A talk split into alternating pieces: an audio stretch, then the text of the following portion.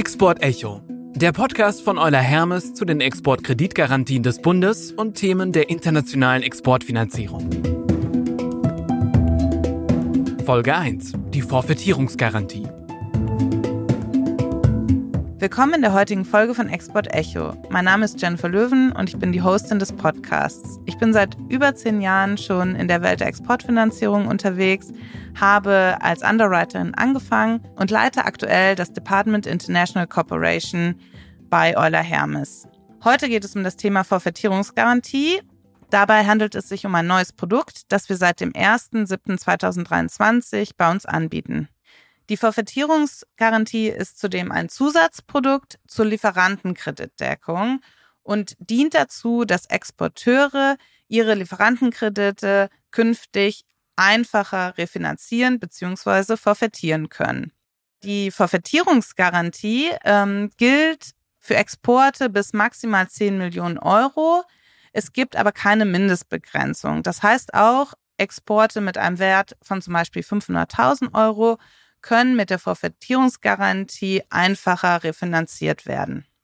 Ein besonderes Highlight in dieser Folge ist, dass ich sogar zwei Gäste begrüßen darf. Und das ist zum einen Ralf Steger von den Heidelberger Druckmaschinen.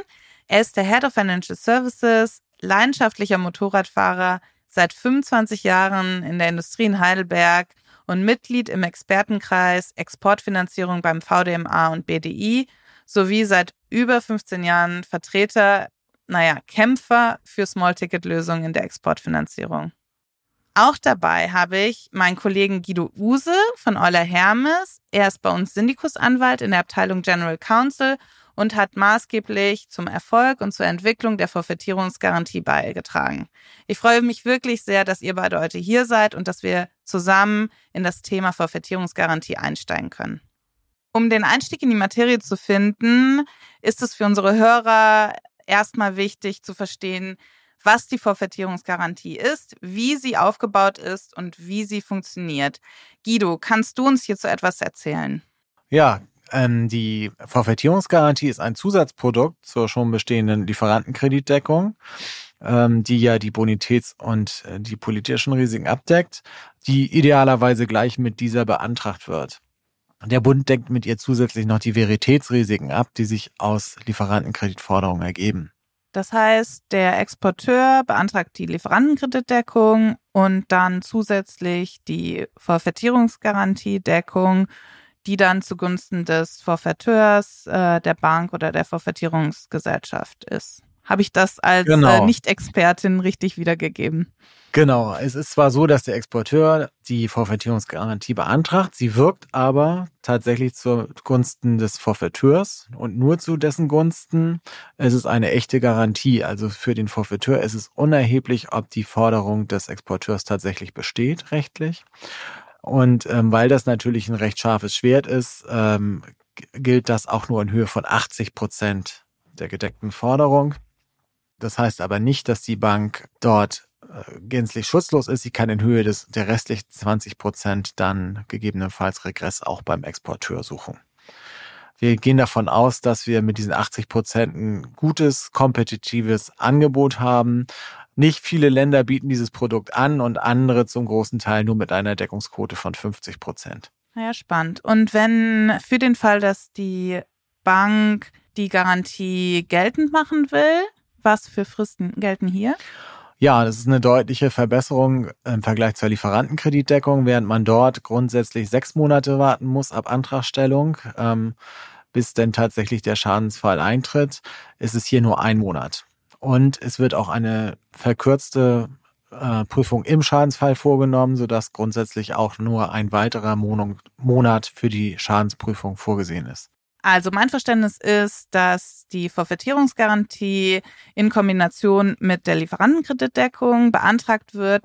Das heißt, die Lieferantenkreditdeckung deckt die politischen und wirtschaftlichen Risiken aus dem Exportgeschäft ab und die Forfaitierungsgarantie zusätzlich auch die Veritätsrisiken. Guido, kannst du vielleicht noch mal ganz kurz erläutern, was damit gemeint ist konkret? Ja, genau so ist es. Ähm, die Veritätsrisiken decken die Rechtsrisiken ab, also den Nichtbestand der Lieferantenkreditforderung in rechtlicher Hinsicht und auch die Unwirksamkeit der Abtretung. Also wenn das Ganze aus einer fremden Rechtsordnung ist und der Exporteur äh, selbst nicht beurteilen kann, beziehungsweise die Bank, an die abgetreten wird oder die Forfaitierungsgesellschaft, ob die Abtretung wirksam ist, dann ist auch äh, die Wirksamkeit der Abtretung mit gedeckt. Wir hatten gesagt, dass ähm, mit der Forfaitierungsgarantie die Veritätsrisiken übernommen werden, also die Rechtsrisiken aus den Lieferantenkreditverträgen. Das ist natürlich eine, eine Neuerung, die natürlich äh, schon ein gewisses Risiko in sich birgt. Wir haben aber in Gesprächen mit der Exportwirtschaft herausgefunden, dass tatsächlich sich Veritätsrisiken nur dann realisieren, wenn die Performance des Exporteurs schlecht ist. Exporteure, die gut performen, haben uns gesagt, dass sie in 25 Jahren noch nicht einmal gesehen haben, dass der Kunde sich darauf berufen hätte, dass der Vertrag nicht wirksam ist. Und das ist der Grund, warum wir auch eine Performanceprüfung des jeweiligen Exporteurs durchführen, wenn der Antrag auf eine Forfaitierungsgarantie kommt. Dementsprechend gibt es auch einen Fragebogen. Das ist äh, allerdings leicht zu handeln. Ähm, wir stellen konkret die Fragen und verlassen uns dann auf die Antworten des Exporteurs und schauen auch in die Deckungshistorie, die wir zu dem Exporteur haben. Ich kann, ich kann das nur unter, unterstreichen, was, äh, was Guido sagt. Zum einen die Performanceprüfung. Auch wir ähm, haben diese Performanceprüfung bei dem ersten Antrag, den ich vorhin erwähnt hatte, den wir bereits gestellt haben, ähm, äh, absolviert.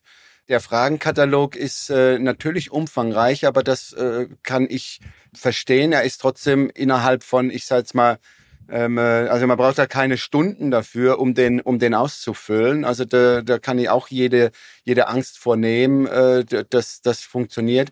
Ich finde das auch richtig, dass Euler Hermes, Querstrich der Bund, hier eine, eine Performance-Prüfung durchführt. Ähm, denn die, die Risiken, die übernommen werden, liegen nun mal bei uns äh, Exporteuren und da muss es dem Bund und Euler Hermes unbenommen sein, diese Risiken auch einschätzen zu können. Wie gesagt, das wird jeden treffen. Also wir sind, ich würde mal behaupten, ein recht erfahrener Exporteur, was die Hermesdeckung anbelangt und haben das auch äh, mitgemacht und ähm, das ich finde das absolut okay. Und selbst wenn Fragen dabei waren, ähm, auch hier nochmal, das ist, ich sag mal, wir, wir stehen in der Entwicklung immer noch eines, eines Produktes wenn da Fragen da, dabei waren, die jetzt nicht so wirklich gepasst haben oder bei denen wir sagten, na, da wissen wir jetzt nicht wirklich, was wir darauf antworten sollen, ja, dann nimmt man eben den Telefonhörer wieder in die Hand und ruft da an. Und dann sagt man, hör mal zu, ich habe die Frage hier in der Performanceprüfung Exporteur, der, die trifft auf unser Unternehmen nicht zu, weil, und dann sitzen auf der anderen Seite super nette und verständnisvolle Menschen, die dir dann erklären, okay, dann mach das so und so. Und dann ist das abgestimmt. Und wenn man das dann zurückschickt, dann ist es von allen Seiten akzeptiert und die Performance-Prüfung ähm, muss man auch keine Angst haben, ähm, äh, es, äh, die wird einmal stattfinden. Also man muss nicht bei jeder Vorvertierungsgarantie dann neu eine Performance-Prüfung machen oder vielleicht wird sie auch einmal im Jahr stattfinden, ich, das weiß ich nicht, aber sie wird auf jeden Fall nicht für jeden Antrag stattfinden. Ich weiß nicht, Guido, ob ihr da eine Frequenz habt äh, bei Euler Hermes, wie oft die Performance-Prüfung stattfindet, aber ich ähm, äh, bin mir sicher, sie wird nicht bei jedem Fall stattfinden. Das stimmt. Wir schauen uns nicht die Performance des Exporteurs jedes Mal an. Es hängt dann immer so ein bisschen davon ab, ähm, ob er in welchen Markt er geht, ob er dort schon Kenntnisse hat oder nicht. Also wenn es dann neuer Markt ist, dann gucken wir nochmal drauf. Und ansonsten beziehen wir uns im Grunde auf das Vorgängergeschäft. Und was wir auch nochmal deutlich sagen müssen, glaube ich, an der Stelle ist, dass es natürlich auch neuen Exporteuren offen steht, die bislang noch keine Lieferantenkreditdeckung von Euler Hermes gehabt haben. Ähm, auch dort machen wir zwar eine Performance-Prüfung, aber dann auf Basis natürlich dessen, auf Basis der Informationen, die wir vom Exporteur kriegen. Lass uns erstmal einen Schritt zurück machen. Warum gibt es dieses Produkt? Was sind die Herausforderungen in der Exportfinanzierung aus Sicht der Exporteure und wie kann die Forfaitierungsgarantien Exporteuren künftig dabei helfen, ihre Finanzierungslücken zu schließen? Ja, das ist ähm, eine, eine, eine ganz wichtige, ein ganz wichtiger Punkt, eine ganz äh, wichtige Frage. Für uns Exporteure, gerade dann, und wir reden ja hier über die Small Tickets, äh, ist es letztendlich so, dass wir immer vor der Herausforderung stehen, dass äh, unsere Kunden in der Regel auch äh, kleine und mittelständische Unternehmen sind. Das heißt, wir sprechen ähm, nicht nur in Industrienationen, sondern eben auch in den sogenannten Emerging Markets oder Schwellenländern dann mit kleinen mittelständischen Unternehmen, die nicht in der Form am Kapitalmarkt und Banken- und Finanzierungsmarkt partizipieren können, wie jetzt ein, äh, ein, ein großes, äh, ein Big Player in dem jeweiligen Markt, sodass wir, wenn wir unsere Maschinen dann platzieren wollen und mit dem Kunden einen Vertrag abschließen wollen, vor der Herausforderung stehen, ihm bei dem Thema Finanzierung zu helfen. Der Wettbewerb, den wir Maschinenbauer, ich rede jetzt nicht von Heidelberger Druckmaschinen ähm, als einzelnes Unternehmen, sondern im, im, im groben oder größeren Überblick über den äh, deutschen Maschinenbau, wir haben oftmals äh, die Situation, dass ähm, Wettbewerbsprodukte aus dem Ausland, gerade aus äh, Fernost, dann deutlich günstiger sind. Und ähm, es Kunden gibt, die dann äh, sich für eine Maschine vom Wettbewerb entscheiden, weil sie eine Maschine, die in Deutschland gefertigt ist, aufgrund der Investitionssumme ähm, ihrer Größe äh, nicht unbedingt finanziert bekommen. Das heißt, wenn wir am Weltmarkt ähm, da bestehen wollen und auch gerade diese Wachstumsmärkte und Schwellenländer sind Wachstumsmärkte, ähm, anders als viele Industrienationen, wenn wir da partizipieren wollen, dann müssen wir schon bei der, bei der Platzierung des ersten Produktes erfolgreich sein. Denn wir müssen uns auch eines vorstellen, im Nachgang zu einem Verkauf einer Maschine kommt ja einiges an Folgegeschäft auf uns Exporteure dann zu, ähm, wie Ersatzteile, Service ähm, äh, und äh, weitere äh, Aufträge des Kunden, so dass der Verkauf der Maschine der Grundstein ist für eine Zusammenarbeit und ähm, wir ohne Finanzierungslösung da oft äh, nicht gut aussehen oder noch schlimmer, dass der Kunde dann ein Produkt äh, vom Wettbewerb bevorzugt äh, und das nur nach dem Preis dann aussucht. Deshalb wird uns jetzt Gerade wenn wir im Small-Ticket-Bereich unterwegs sind und Small-Ticket, ich meine, wir reden alle darüber, jeder hat ein anderes Verständnis, aber wir reden jetzt mal von Auftragswerten ähm, im einstelligen Millionenbereich, also kleiner 10 Millionen.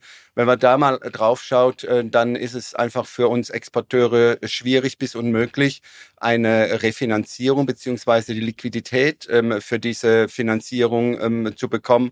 Die Anforderungen an die Banken sind ähm, in den letzten Jahren ja schon deutlich gestiegen, sodass die Eintrittsschwelle für einen sogenannten Bestellerkredit, den eine Bank dann direkt abschließen kann, deutlich nach oben gegangen ist und wir in diesem Small-Ticket-Bereich quasi eine Marktlücke hatten ähm, und wir Exporteure immer mehr gezwungen waren, wenn wir eben diese Maschinen platzieren wollten, dann auch die Finanzierung selbst mitzubringen. Das belastet unsere Bilanz als Exporteur, das belastet unseren Cashflow als Exporteur. Und es ist nicht unbedingt der Geschäftszweck, äh, weshalb äh, so ein deutscher Maschinenbauer errichtet wurde, um dann eben auch ähm, äh, Finanzierung bereitzustellen. Das Produkt der Forfaitierungsgarantie wird uns davon bin ich fest überzeugt, die Möglichkeit bieten, dann eben ein Komplettangebot äh, dann auch ähm, bereitstellen zu können, so dass wir diesen Herausforderungen, was der Importeur, der Kunde an uns stellt, vollumfänglich entgegnen zu können und da auch was bereitstellen zu können, sodass keiner mehr gezwungen ist, wegen dem Preis alleine ähm, in, äh, zum, zum ausländischen Wettbewerb abzuwandern. Und würdest du sagen, dass in den letzten Jahren die Nachfrage nach Finanzierungslösungen seitens ausländischer Kunden zugenommen hat? Ja, das hat äh, definitiv zugenommen und ich bin der Überzeugung, dass wir jetzt äh, mit der Änderung in der ähm, Zinspolitik, mit den steigenden Zinssätzen auch einen weiteren Anstieg an Refinanzierungsanfragen ähm, äh, haben werden oder Finanzierungsfragen der Kunden. Ähm, äh, das äh, hängt ähm, auch mit Kreditvergabepolitik in den jeweiligen Ländern zusammen. Das hängt mit der Regulatorik in den jeweiligen Ländern zusammen. Wir dürfen nicht die deutsche Brille aufsetzen und damit jetzt in ein Schwellenland gehen und sagen, naja, das gibt's Leasinggesellschaften, gibt's unzählige Banken, wir können zehn Jahre Finanzierung anbieten, äh, gibt attraktive Zinssätze. Das ist in vielen Ländern so nicht vorhanden, ähm, so dass sowohl an die Laufzeit wie auch an, an überhaupt an die Möglichkeit, an ähm, äh, bezahlbares Kapital zu kommen, da Grenzen gesetzt sind. Und ja, das, das ist ein stetiger, also ist auf einem stetig hohen Niveau die Nachfrage und es äh, nimmt auch immer weiter zu. Mit unserem Produkt gibt es ja bereits die Lieferantenkreditdeckung. Und auf Basis der Lieferantenkreditdeckung sollte es deutschen Exporteuren ähm, doch möglich sein, hier ähm, über die Forfaitierung eine Finanzierung zu erhalten. Und Forfaitierung ist doch bereits ein gängiges Produkt in Deutschland. Warum braucht es dann noch eine Forfaitierungsgarantie zusätzlich zu der Lieferantenkreditdeckung? Die Erfahrung zeigt, dass ähm, Banken Lieferantenkredite äh, nicht ohne weiteres ankaufen, ähm, solange nicht die Rechtsrisiken mit abgesichert sind. Sie können sie nicht wie normal ihren eigenen Finanzkredit behandeln, weil sie entsprechend nicht darauf vertrauen können, dass diese Forderungen auch rechtsbeständig sind. Deshalb sind die Konditionen wesentlich schlechter ähm, als wenn sie sie ähm, mit einer entsprechenden Garantie ankaufen. Und hier genau setzt das Produkt des Bundes an. Es deckt diese Veritätsrisiken, die sogenannten Rechtsveritätsrisiken ab und stellt damit weitgehend die Lieferantenkreditforderung einer eigenen Kreditforderung der Bank gleich. Das äh, führt dazu, dass sie sie so ist es jedenfalls bezweckt, dann auch Eigenkapital entlastend ansetzen kann und diese guten Konditionen an den Exporteur weitergeben kann. Also ich kann, ich kann das nur bestätigen, was, was, was Guido sagt. Äh, du hast vollkommen recht, äh, Jennifer. Es gibt das Produkt der, der Forfaitierung oder Ankauf bundesgedeckter Forderungen. Das ähm, Problem ist nur, dass die, die zurückbleibenden Rechtsrisiken, die von der Bank nicht übernommen werden, bei uns Exporteuren dann zu Konsequenzen führen, die unter anderem, und das äh, ähm, kann man jetzt nicht pauschalisieren, aber bei vielen Exporteuren dann dazu führen, dass die Risiken, die wesentlichen Risiken aus der Bilanz ähm, nicht übergehen. Ein Lieferantenkredit ist ja erstmal eine Forderung, die in den Büchern des Exporteurs entsteht. Und um diese Forderung dann äh, bilanzentlastend aus den Büchern wieder zu bekommen, müssen gewisse Voraussetzungen erfüllt sein. Und ähm, mit dem heutigen Produktforderungsankauf äh, bundesgedeckter Forderung und den dann verbleibenden Restrisiken beim Exporteur ist es in den meisten Fällen nicht äh, möglich, das ganze Bilanzentlasten dann stattfinden zu lassen, weshalb dann, genau wie Guido jetzt beschrieben hat, es die Notwendigkeit gab, ähm, da noch ein bisschen dann nachzuschärfen um eben diese Veritätsrisiken entsprechend dann auch mit zu würdigen bei diesen, ähm, äh, bei diesem, bei dieser Risikoentlastung. Und Guido, vielleicht könntest du noch mal kurz auf den Punkt bringen, für wen dann diese Forfaitierungsgarantie am ehesten geeignet ist. In erster Linie ist die Forfaitierungsgarantie für kleine und mittelständische Unternehmen gedacht, ähm, weil es besonders schwierig ist, ähm, Kredite von Banken in, im kleineren Umfang zu erhalten. Und deswegen ist auch die Auftragssumme bei der Forfaitierungsgarantie auf Kredite von bis zu 10 Millionen begrenzt. Natürlich können auch größere Unternehmen äh, die Forfaitierungsgarantie in Anspruch nehmen, aber es geht immer auf, um Geschäft, was eben maximal 10 Millionen Auftragswert hat. Meine Frage wäre dann auch nochmal, um es besser zu verstehen, ist, die Beschränkung auf das Darlehensvolumen bei der Forfaitierungsgarantie, wie du gerade gesagt hast, Guido, hängt das damit zusammen auch, dass Forfaitierungen maßgeblich von mittelständischen Unternehmen in Deutschland genutzt werden? Auch. Also es gibt viele äh, KMU, die das äh, Ganze nutzen. Es gibt aber auch natürlich große Unternehmen. Nur denke ich, dass bei KMU ähm, die Forfaitierung wesentlich größeren Stellenwert hat ähm, denn sie hat nicht so viele Möglichkeiten, sich zu refinanzieren. Das hatte Ralf schon gesagt. Am Kapitalmarkt ist es nicht so einfach für kleine Unternehmen, sich zu refinanzieren. Und deswegen ähm, ist die Vorfinanzierungsgarantie gerade für kleine Unternehmen wichtig, weil sie einen, einen guten Exit bietet aus, der, aus dem Lieferantenkredit. Ja, das ist auch, wenn ich da gerade ergänzen darf, auch äh, dahingehend, wenn du heute mit einem, einem Importeur und oder potenziellen Kunden, Kunden über die Investition von 10 Millionen plus sprichst, ähm, haben wir hier in Deutschland einen wirklich sehr gut funktionierenden Bankenmarkt, ähm, wo wir dann auch die entsprechenden Banken dann äh, mit an Bord holen können, die dann in der Lage sind, einen Bestellerkredit ähm, äh, zu, zu strukturieren.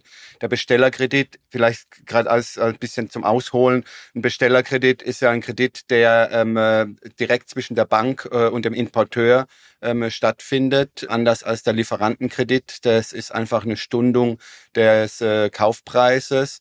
Ähm, da entsteht eine Forderung beim, Export, äh, beim Exporteur, die er dann an die Bank verkaufen kann. Und beim Bestellerkredit liefert der Exporteur an den äh, Importeur und der Importeur schließt einen Kreditvertrag mit der Bank. Das ist für Auftragswerte über 10 Millionen Euro finde ich äh, jetzt aus Exporteursicht durchaus machbar. Da haben wir wirklich einen, einen ganz hervorragenden ähm, äh, Bankenmarkt bei uns in Deutschland. Wir haben mega gutes Know-how ähm, innerhalb der Banken. Und äh, da ist es durchaus möglich, dann Lösungen zu finden, die dann nicht unbedingt über das Produkt Forfaitierungsgarantie ähm, äh, gezogen werden müssen. Deshalb also an, äh, einfach nochmal ähm, zur Unterstützung dessen, was auch äh, Guido sagte, der Bestellerkredit äh, ab 10 Millionen und äh, die Forfaitierungsgarantie für unter 10 Millionen ist aus meiner Sicht wirklich eine ganz hervorragende ähm, Plattform an Angeboten, um eben jeder Auftragsgröße da gerecht zu werden was für uns natürlich spannend zu hören ist, was äh, du dir für die Heidelberger Druckmaschinen AG, aber auch für andere Exporteure von der Garantie erhoffst. Also wir erhoffen uns ähm, äh, und ich persönlich bin davon auch äh, überzeugt, dass das äh, kommen wird, dass wir ein Komplettangebot ähm, den, den jeweiligen Importeuren dann anbieten können. Ähm, ähm du musst auch sehen, wenn wir heute als deutscher Exporteur einem Importeur in, ich sage jetzt mal Mexiko als Beispielland, ähm, eine Finanzierung anbieten, dann refinanzieren wir ähm, Exporteure uns ganz normal über und die entweder über den Cash, den wir haben, äh, oder wir finanzieren uns dann eben über die Kreditlinien, die wir haben. Und ähm, wenn man das mal ansetzt, äh, dann ist das natürlich weit ab von dem, wie sich Banken refinanzieren können. Ja? Also zum einen erhoffe ich mir, dass wir dann auch was, was die Kondition, die Finanzierungskonditionen an, anbelangt, dann wettbewerbsfähiger werden, ähm, weil wir dann eben das Produkt der Forfaitierung über die Refinanzierungsmöglichkeiten, die einer Bank zur Verfügung stehen, nutzen können und diesen günstigeren Zinssatz dann weitergeben können. Zum anderen ähm, äh, erhoffe ich mir aber natürlich auch eine Schonung des äh, Cashflows für deutsche Exporteure, weil eben jetzt nicht ich hatte es ja eingangs beschrieben, es ist ja nicht nur die Maschine, es ist ja nicht ein Deal und dann drehen wir uns um und sind weg, sondern es geht ja darum, teilweise auch ich sag mal, die, die, die Vertriebsstruktur in einem Land aufzubauen. Ja, äh, es gibt deutsche Exporteure, Guido hat es auch schon ähm, mehrfach genannt. Wir reden hier über äh, KMUs, kleine mittelständische Unternehmen, die möglicherweise in dem einen oder anderen Land noch gar nicht vertreten sind. Aber mit dem Platzieren einer, zwei oder vielleicht drei Maschinen mit Hilfe einer Finanzierung ist es dann auch möglich, eine, eine Serviceinfrastruktur in dem jeweiligen Land aufzubauen und Zusatzeinnahmen dann eben auch aus diesen Service- und Wartungs Vertriebsaufträgen ähm, äh, dann zu generieren. Also für uns geht es um weitaus mehr als nur ein Deal mit einer Maschine. Und äh, ich erhoffe mir, dass der deutsche Maschinenbau ähm, sich dadurch in den, in den Schwellenländern besser platzieren kann auch gegenüber äh, dem oder gerade gegenüber dem Wettbewerb aus, äh, aus Fernost, ähm, um dann eben in der Lage zu sein, dass künftig dann auch ein, ein, ein Serviceangebot, eine schnellere Reaktionsfähigkeit auf irgendwelche Themen dann zu, äh, zu erweitern. Aber auch etwas, was ich mir erhoffe, ist, dass auch kleine und mittelständische Unternehmen wieder etwas attraktiver für deutsche Banken werden. Ja, wir sind ja heute nicht mehr in der, in der, ähm, äh, in der Lage, mit den Banken im Thema Exportfinanzierung eng zusammenzuarbeiten. Ich kann mich erinnern, du hast vorhin gesagt, ich bin seit äh, Nummer 25 Jahren in dem äh, Business. Am Anfang hatten wir da regelmäßigen Austausch. Da waren die Small Tickets noch ähm, äh, kleiner zwei Millionen. Und äh, da hatten wir regelmäßigen Austausch und wir haben da eine viel engere Zusammenarbeit, haben uns auch gegenseitig viel besser verstanden. Und ich erhoffe mir wirklich, ähm, dass die Banken mit auf diesen Zug aufspringen und dann uns ähm, entsprechende Angebote ähm, von der, äh, vom Ankauf, von der Refinanzierung dann bieten, so dass wir auch da wieder mehr Attraktivität ähm, als Exporteur für Banken dann haben werden und Banken uns dann ähm, entsprechend dann auch Angebote unterbreiten können und wir uns auch in viel breiterem Austausch dann befinden können.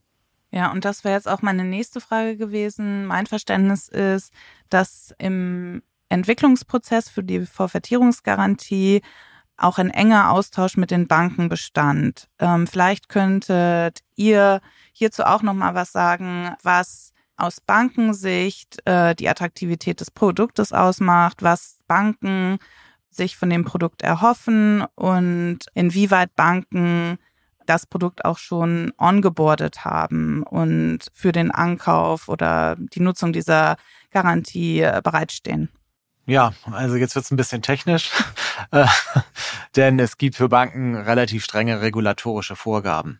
Äh, die gelten für ihre eigenen Finanzkredite. Das heißt, sie müssen ähm, rechtssicher sein, sie müssen zeitnah durchsetzbar sein Ähm, und das Ganze muss eben gewisse Standards erfüllen. Und ähm, mit der Verfettierungsgarantie versuchen wir eben die ähm, Lieferantenkreditdeckung diesen Standards anzunähern. Das heißt, wir decken die Rechtsrisiken mit ab und ähm, die Bank kann als Begünstigter der Vorfinanzierungsgarantie zeitnah auch den Anspruch geltend machen, wenn denn tatsächlich ähm, nicht gezahlt wird.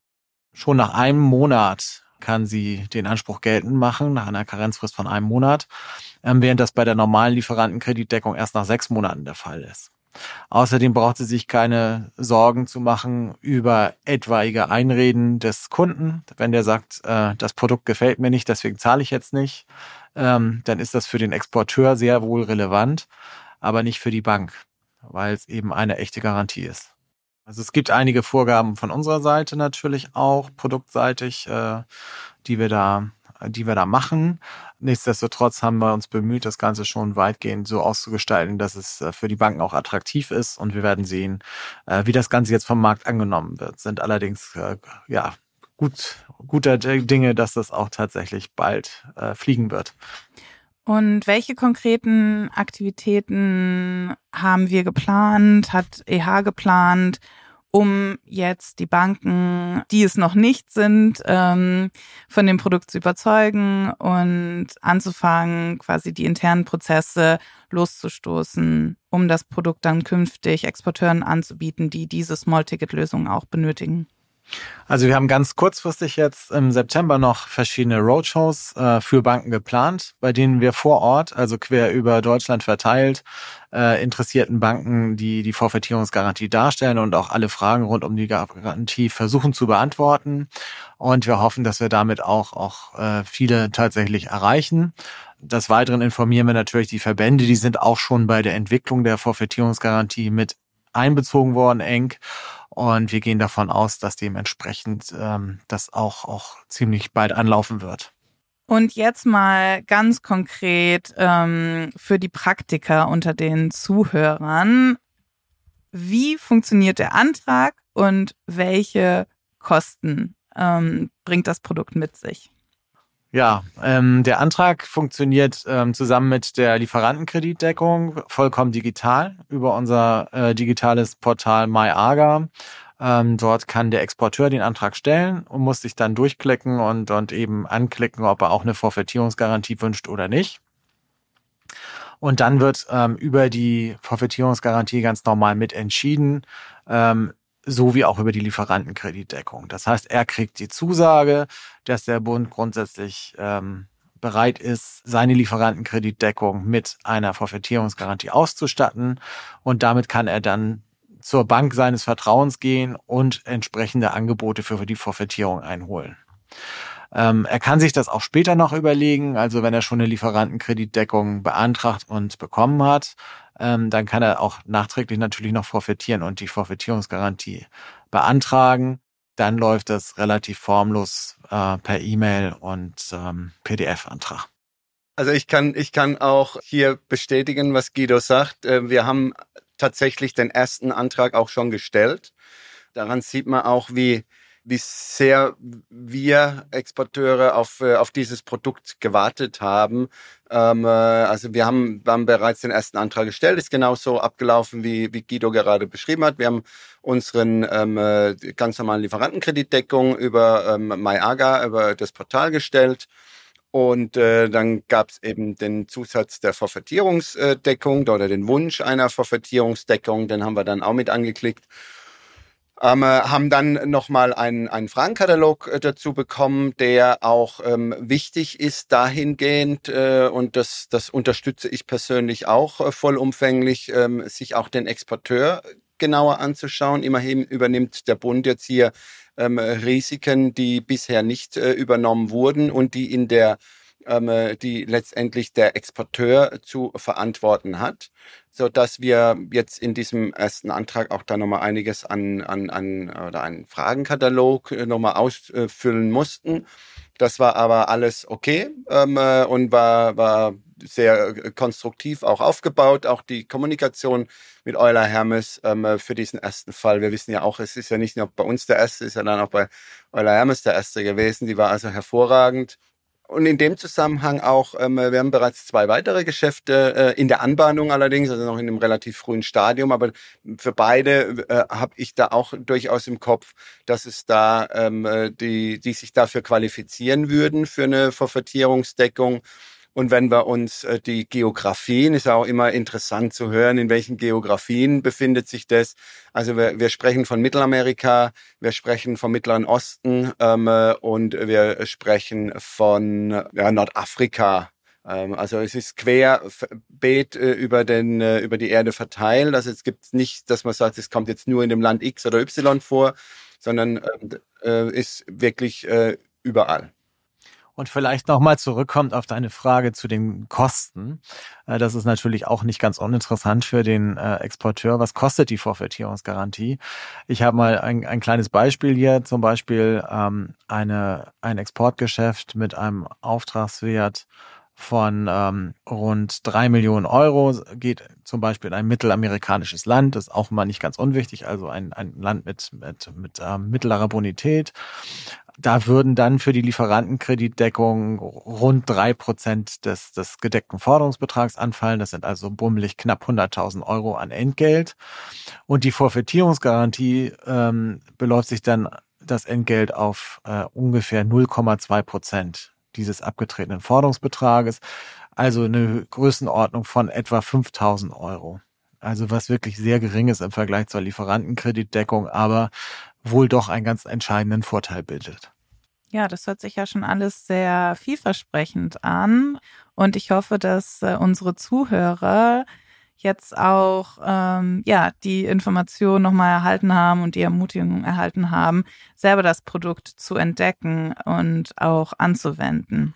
Ich weiß ja, dass ihr beiden euch gut kennengelernt habt in dem Entwicklungsprozess äh, der Forfaitierungsgarantie und dass wir hier sehr darauf geachtet haben, eng auch mit den Exporteuren und Banken im Austausch zu sein, um ein Produkt auf den Markt zu bringen, das auch wirklich ähm, die Nachfrage deckt und die Anforderungen von beiden Exporteuren, aber auch Banken erfüllt. Was mich jetzt noch einmal interessiert ist, was ihr aus dem Prozess, insbesondere dem Entwicklungsprozess dieses Produktes, mitgenommen habt? Ja, also ich habe wirklich gelernt, äh, noch mehr um die Ecke zu denken, um das Ganze möglichst einfach zu machen. Ähm, denn wir haben echt wirklich ja überlegt, wie gestalten wir das aus für den Exporteur, für die Bank, wem nützt es letzten Endes. Und äh, da gab es viele Ecken zu bedenken, um es trotzdem einfach zu machen.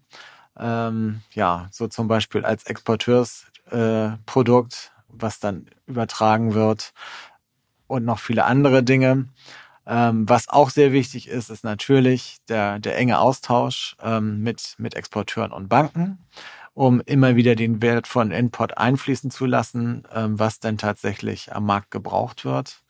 Und für mich auch nicht zuletzt äh, die gute Projektarbeit, auch hier insbesondere intern, äh, nochmal zu sehen, die verschiedenen Stellen zusammenkommen zu lassen, äh, damit man dann das Ganze auch zeitnah tatsächlich umgesetzt kriegt. Also ich würde ich würd von meiner Seite sagen, was mich vor allen Dingen beeindruckt hat ähm, bei der Erarbeitung war die Geschwindigkeit, äh, mit der an dem Thema gearbeitet wurde die Disziplin war exorbitant gut äh, innerhalb dieses äh, Kreises. Ähm, wir haben durchaus kontrovers diskutiert, das ein oder andere Thema, aber was, was unfassbar gut war, war die, die Offenheit, mit der man an die jeweiligen Situationen und das Verständnis für die jeweiligen Situationen herangegangen ist. Bei uns Exporteuren einfach, was, was sind die Herausforderungen, die wir haben, auch hinsichtlich der Bilanzierung oder Bilanzentlastung von solchen Fällen. Also das fand ich war wirklich extrem offen. Und das war für uns auch natürlich sehr wertvoll äh, und immer wieder gut, auch den, den kurzen und direkten Draht zu haben, wenn man Fragen hat. Denn jedes Produkt kann nur so gut sein, wie es denn tatsächlich auch ähm, den, den Adressaten Nutzen bietet. Ja. Und deswegen sind wir auch weiter natürlich auf Input gespannt. Jetzt haben wir die Forfaitierungsgarantie erstmal so, wie sie ist. Ähm, schauen, wie sie läuft. Wir hoffen, dass sie gut läuft und wir sind auch zuversichtlich. Und äh, nach einem gewissen Zeitraum wird es dann ein Review geben, ähm, um zu schauen, ob gegebenenfalls angepasst werden muss. Ähm, wir sind jetzt aber der Meinung, dass das nicht der Fall sein wird. Aber schauen wir, wie es wird. Genau.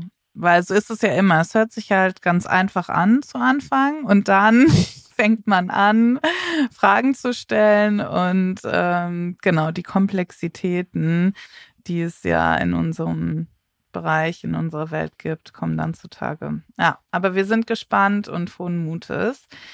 Kommen wir jetzt zum Ende unseres Podcasts, was sicherlich nochmal gut für unsere Zuhörer wäre, wenn wir einmal kurz auf den Punkt bringen könnten, was einerseits Exporteure, andererseits Banken von unserer Unterhaltung und den Informationen, die wir hier ähm, zur Verfügung gestellt haben, mitnehmen können.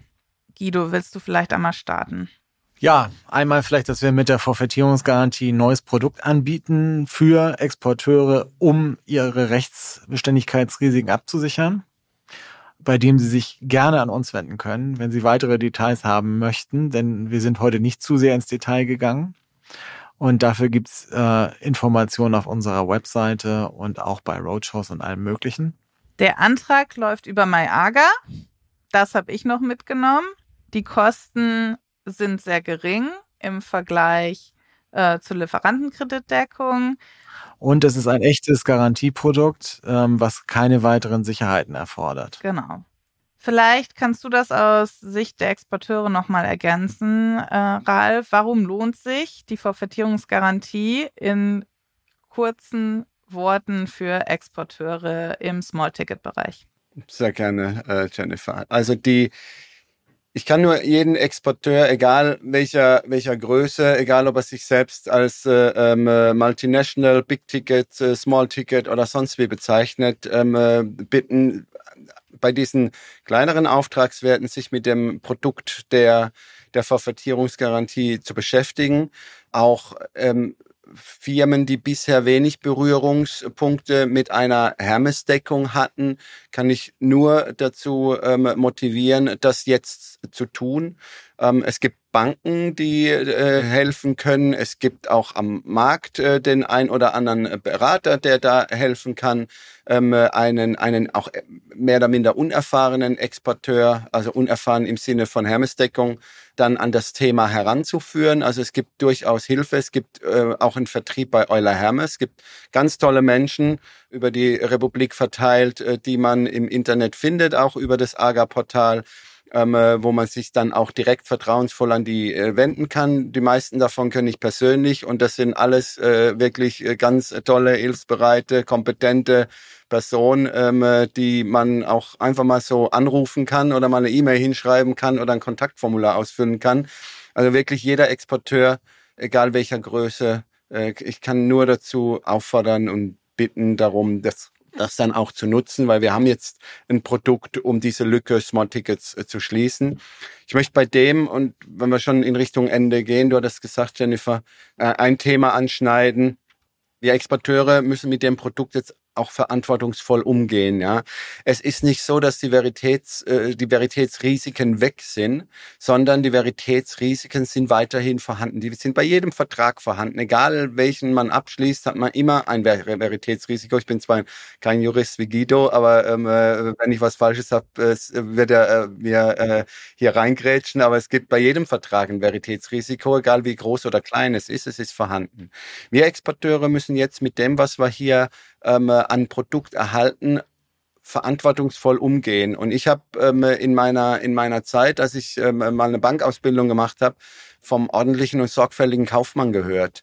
Ähm, äh, und in diesem Sinne müssen wir unsere Verträge auch ausfertigen. Wir müssen mit dem mit der Verantwortung, die wir jetzt hier tragen, ähm, äh, ordentlich und äh, verantwortungsvoll und verantwortungsbewusst umgehen.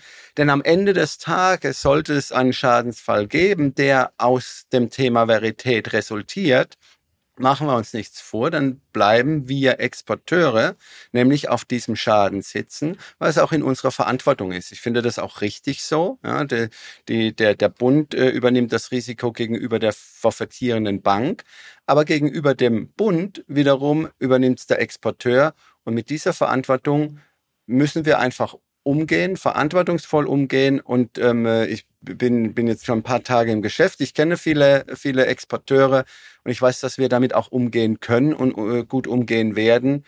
Aber wir dürfen nicht, gerade wenn man neu ist in dem, in dem ähm, Bereich, jetzt sagen, wir haben kein Veritätsrisiko mehr. Das ist also nicht der Fall. Es ist immer noch da und wird von uns Exporteuren getragen. Und wir wissen, dass wir erfahren genug sind, was Exporte anbelangt, um damit auch ähm, umgehen zu können und das Ganze dann auch entsprechend dem Bund ähm, als Risikoträger gegenüber der Banken dann auch zeigen zu können, dass wir da wie der sorgfältige und ordentliche Kaufmann handeln.